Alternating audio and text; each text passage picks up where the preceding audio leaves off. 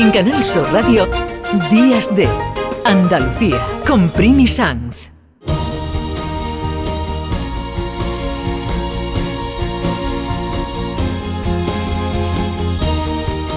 Cada año la Semana de la Ciencia en Andalucía se celebra durante el mes de noviembre. Este año entre el 6 y el 19 de noviembre. Es una oportunidad única para conocer los últimos avances que se han producido en la investigación científica en nuestra comunidad autónoma. Ya llevan 13 años en la Semana de la Ciencia y por primera vez se va a superar el millar de actividades. Hay cafés con ciencia, talleres, experimentos, hay visitas guiadas a los centros de investigación y universidades, itinerarios didácticos por universidades, parques tecnológicos, jardines botánicos, exposiciones o demostraciones de todo tipo. Es algo dedicado a toda la población, a niños y a mayores. Hoy nosotros también queremos unirnos a esta Semana de la Ciencia y hemos invitado a un eh, astrofísico y también músico, que es Daniel Guirado, es astrónomo e investigador del Centro Superior de Investigaciones Científicas del CSIC en Granada y lleva ya cuatro años participando en la Semana de la Ciencia. Una de sus actividades, y no solo durante la Semana de la Ciencia, es la ciencia en el bar. Así que le vamos a dar los buenos días. Buenos días, Daniel. Buenos días. Bueno, bienvenido a Días de Andalucía. En este caso, lo que te proponemos es que en, vez de irnos a un bar a disfrutar de ti y de tus experimentos, te vengas tú a la radio a desayunar con nosotros y nos des un desayuno con ciencia. Cuéntanos qué significa para un investigador, por ejemplo, participar en la Semana de la Ciencia. Pues primero un gesto de justicia, porque la ciencia la hacemos todos los ciudadanos, también las personas que no se dedican a la investigación científica a través de sus impuestos, de su espíritu crítico o de su participación ciudadana responsable. Y segundo, la ciencia es de todas las personas. Entonces, devolverla en el formato tanto de comunicación de los últimos resultados como de divulgación de la ciencia básica y también de motivación para todas las generaciones acerca de ese espíritu crítico y de esa participación ciudadana responsable en lo científico es un placer y es un gesto de justicia. Para mí es un disfrute enorme. Oye, ¿cómo es la respuesta de la gente, de los mayores y pequeños? ¿Cómo ha sido tu experiencia en ese cuerpo a cuerpo, explicando lo tuyo, la ciencia? Siempre es de sorpresa. Hay un momento eureka. Lo llamaba Richard Feynman el placer del descubrimiento. El placer de descubrimiento o momento eureka es una chispa que aparece en la cabeza y que provoca una inyección de placer instantánea parecida a la de entender un chiste o a la de enamorarse repentinamente de un flechazo. En este caso te enamoras de la madre naturaleza, porque comprender algo significa engancharse para siempre al conocimiento y a la filosofía natural, que es la, filosofía pues, más rentable que hemos tenido nunca, porque además de que es divertida y además de que nos hace especiales, ha sido un elemento fundamental para mejorar nuestra vida. Pero Daniel, tú no solo hablas de astrofísica, que es lo tuyo, ¿no? sino que hablas de cosas muy diferentes. Bueno, la astrofísica es la, ciencia que, estudia el universo y ahí está todo incluido. Fíjate que cuando ahora pensamos en astrofísica ya no es tanto lo que la gente pueda tener en la cabeza, mirar por el telescopio o estas cosas tan antiguas de la astrometría como o las constelaciones. No, no, no, se trata de muchísimo más. Tenemos incluso eh, centros de astrobiología, por ejemplo, eh, en el CSIC. Se, investiga la atmósfera de la Tierra hasta las cosas más lejanas, se investigan cosas de química, se investigan las posibilidades de vida en las lunas de Júpiter a través de la misión JUICE que se acaba de lanzar, por ejemplo. Es decir, toda la ciencia está contenida en la astrofísica. Y resulta que un bar es un laboratorio muy amplio en el que puedes hacer cualquier tipo de experimento bueno, vamos a decir un experimento de cualquiera de las ramas de la ciencia, porque es un laboratorio que, aunque no sea específico, permite hablar de termodinámica, de óptica, de mecánica, de química, de relatividad especial y general y también de mecánica cuántica. No son específicos esos experimentos, no son profundos, no se pueden obtener resultados punteros de investigación, pero sí se puede llevar todo eso a un bar, a la cocina de una casa o al aula de un cole. Oye, lo del bar, la verdad es que es interesante. Bueno, vamos, ¿qué te parece si hacemos este experimento? de suponer que estamos en una cafetería, eh, en vez de ser por la tarde-noche, que es cuando se producen esto, este bar conciencia, hacer un desayuno conciencia. Em, el ambiente siempre es distendido, ¿no? Estamos relajados. ¿Y, ¿Y cómo te introduces tú en el público? Lo primero es decir dejar muy claro a todo el mundo que no se trata de una charla, que se trata de un espectáculo frenético de ciencia y humor, algo parecido a los espectáculos de magia a los que nos tenía acostumbrados, por ejemplo, Juan Tamariz, pero no es magia, es ciencia y no son trucos, son experimentos en la madre naturaleza. Me gusta contar, para empezar, que la ciencia no importa. No estoy haciendo una apología de la ciencia utilitarista. Quiero decir que la ciencia no es esencialmente útil. La ciencia sirve para molar, Sirve en última instancia para ligar, sirve para ser especial. Dentro del grupo, destacarse. Las personas que primero miran al cielo o las personas que primero miran al microscopio no lo hacen porque de esa manera van a descubrir una forma de predecir las estaciones y así eh, mejorar los cultivos. No lo hacen porque por el microscopio vayan a descubrir la penicilina. Lo hacen porque tienen una enorme curiosidad, porque están enganchados al descubrimiento del placer y porque les hace especial saber cosas que los demás no saben. Parecía cuando hace unos años eh, que ser cantante, que ser futbolista, eh, eran profesiones que te hacía la primera persona del grupo que te hacían destacar. No, no, no.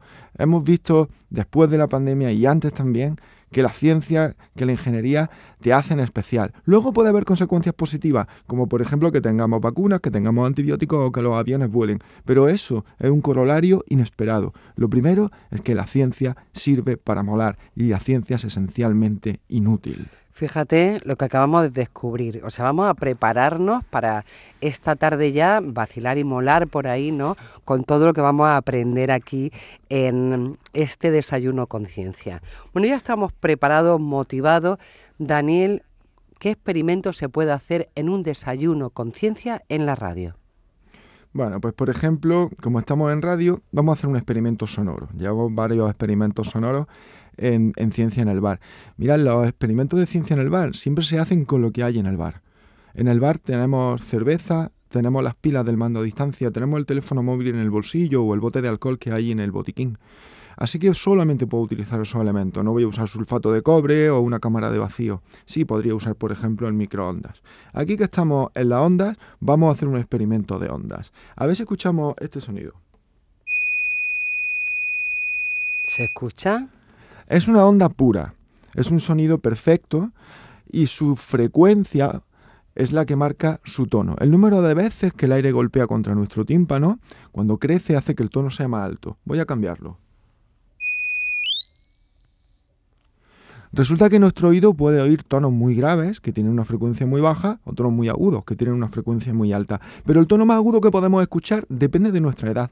Cuando somos pequeños, al nacer, tenemos la capacidad de escuchar sonidos de 20.000 hercios, es decir, el aire golpea 20.000 veces en un segundo contra nuestro tímpano. Pero nuestro tímpano se va acartonando con la edad, inevitablemente, aunque no estemos expuestos a ruidos demasiado intensos, y al final vamos perdiendo la capacidad de escuchar los sonidos más agudos. Así que, en función del sonido más agudo que podemos escuchar, vamos a saber cuál es nuestra edad. Voy a empezar por un sonido de 20.000 hercios que escucharán los bebés los perros y los gatos. Y voy a ir bajándolo. Voy a ir diciendo la frecuencia en la que estoy. Y cada persona que tengáis alrededor va a tener una frecuencia distinta en su registro en función de la edad. Esto con un bar lleno se hace levantando la mano, pero aquí lo podemos hacer mentalmente. Empiezo en 20.000 hercios y seguramente nadie escucha. Nada, nada. nada. Bajo a 19. Tampoco, que mayor. 18. 17, 13, 12. Ahora, de todas formas me dice Pedro que también depende de la frecuencia, bueno, que hay que tener en cuenta la frecuencia que genera el micrófono también. Sí, el micrófono también se sincroniza en parte con esto. Lo que sí va a funcionar, aunque sea a nivel cualitativo, es que las personas mayores, yo me considero mucho dentro de ese grupo porque suelo tratar con niños y hacer esta broma, resulta que escuchamos mucho más tarde el sonido. Cuando estoy en un aula con niños de 4 o 5 años y con los profes, las profes, les digo, venga, levantamos la mano y la bajamos cuando ya lo escuchemos. Los niños están tapándose los oídos porque no pueden soportar el sonido tan estridente y los profesores no están escuchando nada y piensan que es una broma y que me he conchavado con los niños primero y que estamos tomándole el pelo. Cuando luego terminan escuchándolo, se dan cuenta de la potencia que tiene este método. Por ejemplo, en centros de recepción de inmigrantes se utiliza para saber la edad de una persona, lo cual legalmente es muy importante cuando no existe ni idioma ni papeles de por medio. Bueno, este es un desayuno muy, muy instructivo, pero tú, además de astrofísico, y desde luego divulgador científico, eres también músico y utilizas mucho la música en cada uno de, estos experimentos con gente en un bar. ¿Qué nos va a hacer hoy aquí que también sea experimento sonoro? Bueno, pues he traído la guitarra porque cantar es contar dos veces. Eh, hay una, bueno, aquí en, Radio Andalucía Información tuvimos un programa durante muchos años, una colaboración con el Instituto de Astrofísica de Andalucía llamado el, el Radioscopio. Maravilloso programa con, con eh, Susana Escudero, con José Miguel que lo tengo quedante y con Emilio eh, del Instituto de Astrofísica, en el que una emisión pirata que se colaba de vez en cuando era la del científico trovador con canciones de humor y ciencia. Me parece que si las cosas que se pueden hacer con la inteligencia son la ciencia, el arte, la diplomacia como política bien entendida y el humor, que es la más rápida de todas porque ocurre en fracciones de segundo, tanto emitir como recibir una broma, la búsqueda del momento eureka se ve siempre muy catalizada por el humor. Así que voy a hacer una canción porque la música siempre está presente en el Ciencia en el Bar y en las actividades de experimentos locos para niños. El que cuenta cantando cuenta dos veces. Esta canción se titula Célula Madre, no hay más que una. Si te apetece de repente tener un pene en la frente, puedes con nuestra pomada está testada. Cuando te duela la cabeza, repon todas tus neuronas. Te pusiste como una mona de cerveza. Célula madre, no hay más que una, tras muchas subdivisiones desde el cigoto. Se diferencian los tejidos, igual te forma una pleura que te hace un escroto. Por eso yo siempre digo que estoy hasta los pulmones del perro de mis vecinos, manda cojo. Le dieron torta de manteca al pobre de Stephen Hawking, untada en células madre con chicharrones. El tío iba por las discotecas y le gustaba hacer el moonwalking. Tenía frito al DJ pidiendo canciones. Célula madre, no hay más que una, tras muchas subdivisiones desde el cigoto. Se diferencian los tejidos, igual te forma una pleura que te hace un escroto. Por eso yo siempre digo que estoy hasta los pulmones del perro de mis vecinos, manda cojones.